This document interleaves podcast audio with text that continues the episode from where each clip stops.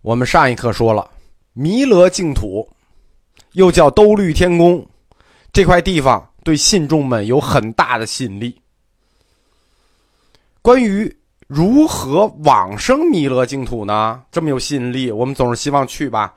这个方法写在《弥勒三经》中的《弥勒上生经》中，因为这个生净土嘛，肯定是上生经。日常修行去弥勒净土的方法有十个。这方法写的还很细啊，都写给你了十个。第一条是个总原则，叫做勤修诸功德。然后呢，剩下九条就是细化。呃，我捋一下啊：扫塔涂地、香花供养、深受呃深入正受、读诵经典、念佛形象、称弥勒名、受八戒斋。修诸敬业，发弘誓愿，这是剩下九条细化的这个修行方式。然后命中即可往生兜率陀天。就是这个，大家如果常去庙里啊，到弥罗殿上那块匾，一般写的都是兜率陀天，大家可能没注意。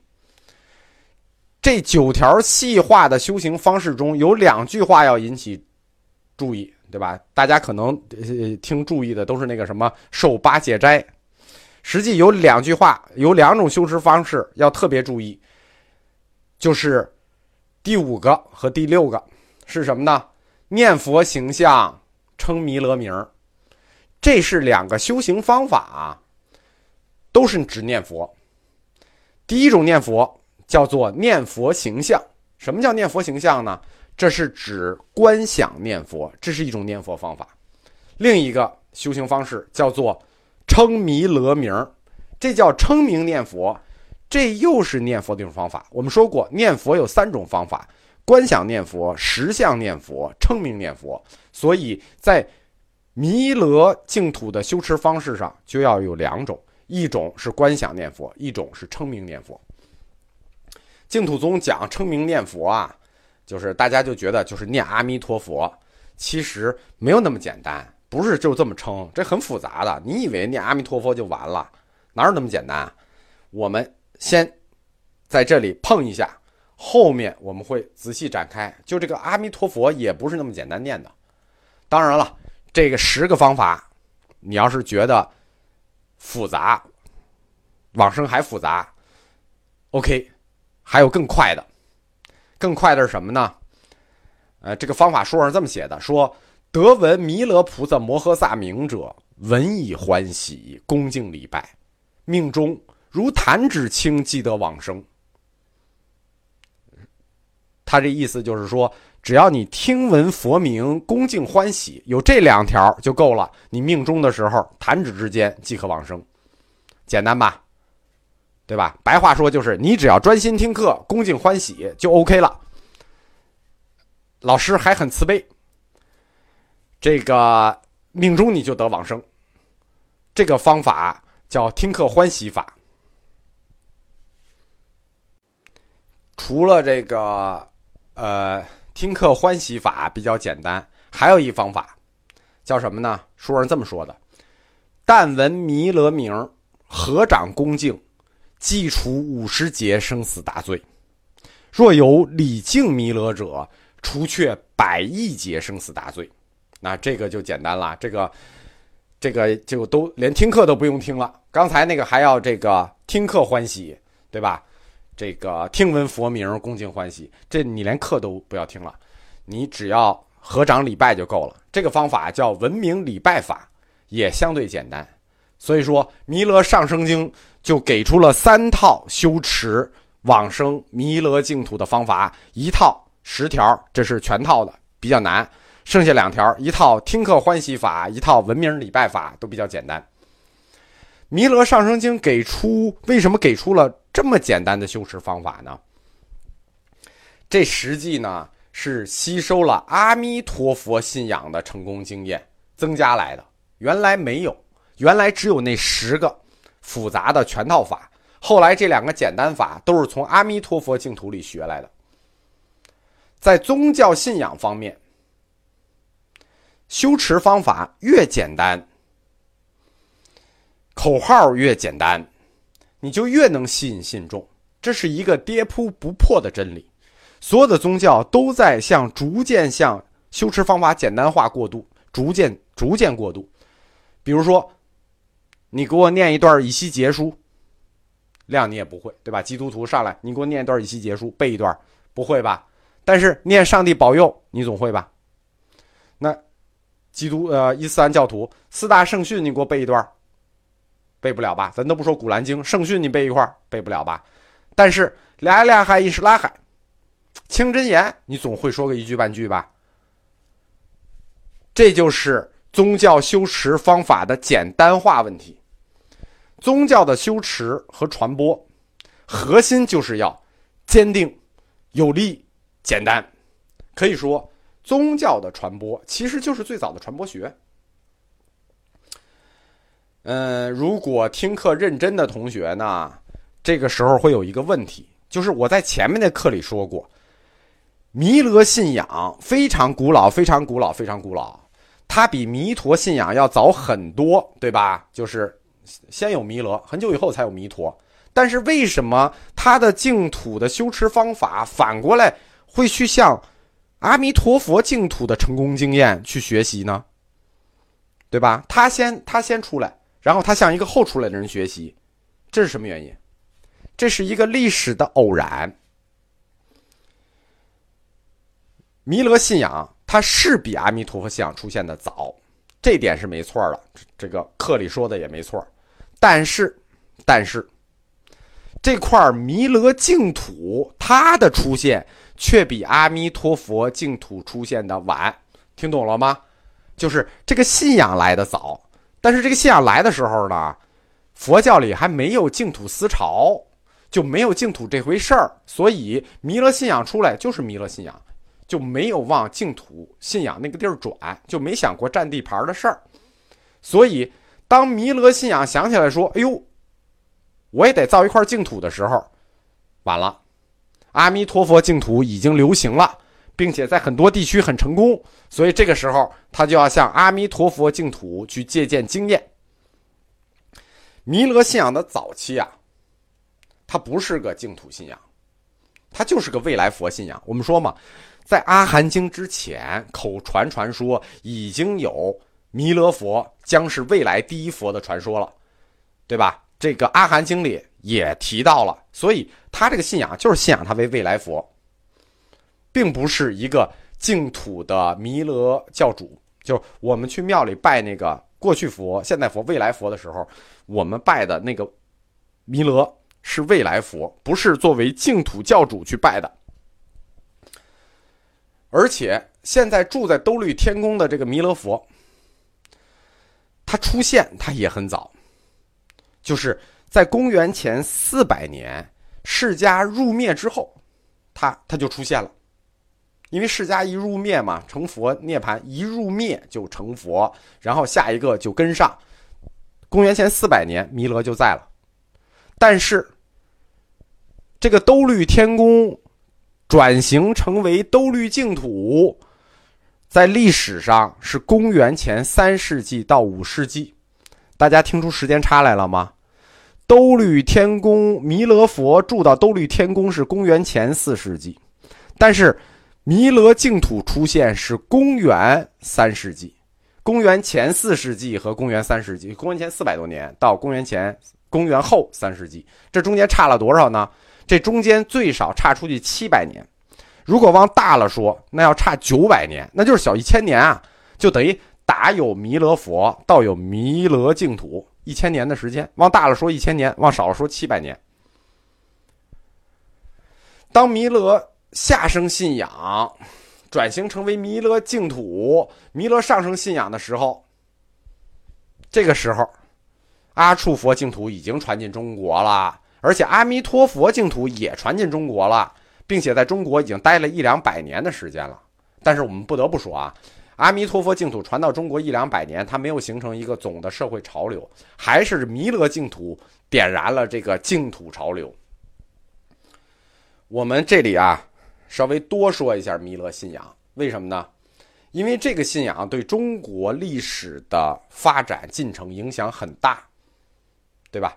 我们一直谈这个弥勒净土，弥勒净土这一支叫上圣信仰，那还有一支呢，叫弥勒下生信仰，就是弥勒佛降生到龙华树下三会，三会的目的是什么呢？对吧？实际是要改造人间，成为一个地上的天堂。所以换言之，弥勒信仰的下生信仰就成为了老百姓造反的理论依据。弥勒只要降世，那意味着人间就要改变，就要出现人间天堂。这就是中国历史上王朝更替里一个重要的理论因素。所谓“弥勒一只眼，挑动黄河天下反”。就是这个信仰的产物。简单的说，中国封建时代的起义里或多或少的都有弥勒下生信仰的影子。最著名的就是明朝，没有弥勒信仰，可能都没有明朝。那么，关于净土的位置在哪儿呢？对吧？我们说有很多块净土，然后呢，那这些净土的位置在哪儿呢？我们知道的佛教世界地图就是个三界地图，对吧？欲界、色界、无色界。然后呢，到了《华严经》扩展成三千大千世界，对吧？净土到底在哪儿？《大乘经书》中的《摄大乘论》里说，净土出过三界行处，什么意思呢？就是说，所有的净土它都不在三界里。这个我们前面课就讲过。在三界里就有苦，你就是有人，你就没轮回，你你就不可能是净，对吧？有苦就不净，所以说《设大乘论》说的非常清晰，出过三界行处。但是我们都知道，这个兜率天宫是哪儿啊？这个兜率天宫是欲界六天的第四层天，是个改造过的净土，原来是招待所，现在改叫儒家了，对吧？它很显然，它在三界内啊，所以说。净土理论上，所有的净土都不在三界之中，唯有一块净土在三界之中。这块净土就是弥勒净土，是三界里唯一的净土。呃，我们来看一下这块净土。这块净土就弥勒净土，它实际是一个典型的由理论构成的净土。什么意思啊？就是说，从这块净土的形成，我们能看到佛教理论的变迁。它是一个典型的小乘思想向大乘思想在转移过程中的一个构造物。就我们前面就说啊，弥勒净土是一个理论构成的净土，这个理论就是小到大的这个转移，非常清晰可以看到它是怎么转身变成大乘的。为什么这么说呢？我们就从兜率天宫的名字开始看，就是兜率天宫的属性开始看。兜率天宫，很显然啊，它在天上。这反映的是小乘佛教的升天思想。这个升啊，是出生的生，不是上升的升，对吧？就是出生生于天的思想。兜率天宫反映的是小乘生于天的这种思想，这个名字它是这么来的。而升天就是上升那升啊，升天那是我们道家的概念啊，那个升天做神仙。后来，这个兜率天宫，他又挂了一牌子，叫兜率净土了。但可能你这个对细节把握不住的同学，一下就划过去了。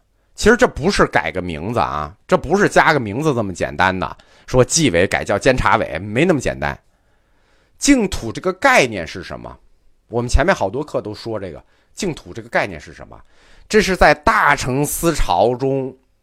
孕育出来的净土思潮，净土思潮中往生的概念，是有了往生的概念，才有净土，对吧？所以说，很显然，净土是个大乘概念，而兜率天宫，天宫这两个字，天宫意味着升天，生于天，它是小乘概念，而净土意味着往生，它意味着大乘概念。大家听懂这意思了吗？天宫。就是升天，就是小乘；净土就是往生，就是大乘。所以说，从兜率天宫改名叫兜率净土，这个名字这两个字的转移，实际就看出思潮的转移，或者说理论背后理论的变迁。这就是从理论上小乘升天思想向大乘往生思想转化过程中，这么一个理论构造性的产物，或者说是佛学思想在进化过程中的一个产物。大家一定要注意啊！往生净土和升天这两个是根本概念。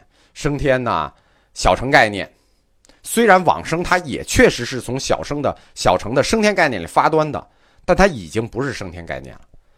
我们通过刚才这段论证，如果不清楚可以再听一遍啊。我觉得论证的很清楚了。我们通过刚才这段论证，就是从天宫转成净土这个名字的变迁，说明了背后。佛教的原理、逻辑、教理，在公元前四百年到公元三世纪这个不断的变化演进的过程，无常，这是佛教的一个根本结论，对吧？佛教对世间的根本看法就是无常。其实它不光针对世间、出世间，它也针对他自己，对吧？我们可以看出来，这七百年他自己理论的变迁。正是因为弥勒净土，它并非是弥勒所造，它是改造的，改造了兜率天宫。那么说明什么呢？说明它就没有本愿啊，因为这这个净土本来就在啊，不用你发愿就有啊，所以就没有建设弥勒净土的本愿。大家理解了吗？我说这个意思就是说，这这块地儿是改造的，所以不用你发愿就有了。因此，在弥勒本愿里头，你也找不到什么净土本愿。因此，在所有的净土里，你知道净土，我们说有名的净土啊，十有净土五块，那个唯心净土三块，在这八块净土里头，它是唯一一块，唯一一块啊，叫做有净土无本愿的净土。我们都说净土是果，本愿是因，但是弥勒净土就是无本愿，有净土，唯一一例，他就很特殊嘛。我们说，就因为他一个人，他就身兼二职，又叫菩萨又叫佛，他。又没本愿，但他就有净土。你看，好事都是他的。文殊呢，就是另一种形式了啊，他也有净土，文殊净土，对吧？他就有净土，他无教主，他有本愿，他无教主。文殊那个就跟他比，好像就这个回报就差一点。因为弥勒的本愿他没有净土的思想，所以他的本愿就会比较简单，相对比较简单。那个阿处佛，因为他有本愿，他自行愿是十二条，他净土愿是二十条，加起来就很大了啊，三十二条。那弥勒他这个净土本愿现成的，这二十条就没了，所以他只剩下自行愿那些了。所以弥勒的本愿一般只用成就十善来做总结，或就是有点简单应付一下。因为我们说过啊，本愿是有规定性的，它的规定性就是构成净土，而弥勒他就现成净土。所以说，他只只只随便应付了一下，弥勒的本愿就是叫成就十善愿。而我们中国因为特定的历史原因，这个封建王朝特定的历史原因，历来重视弥勒信仰，重点都不在上升。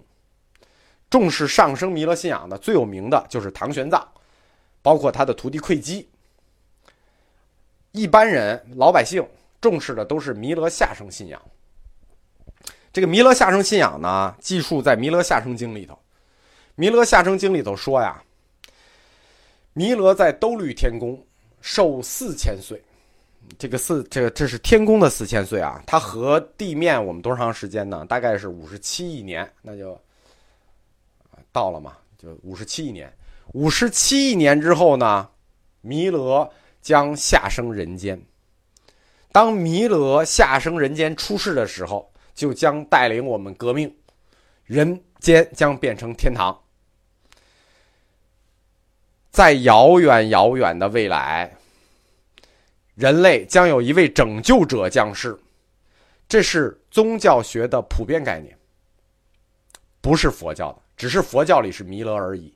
每个宗教都有弥勒佛、马赫迪、弥赛亚，每个宗教。都有一个降世者，就是降世，去拯救我们的人。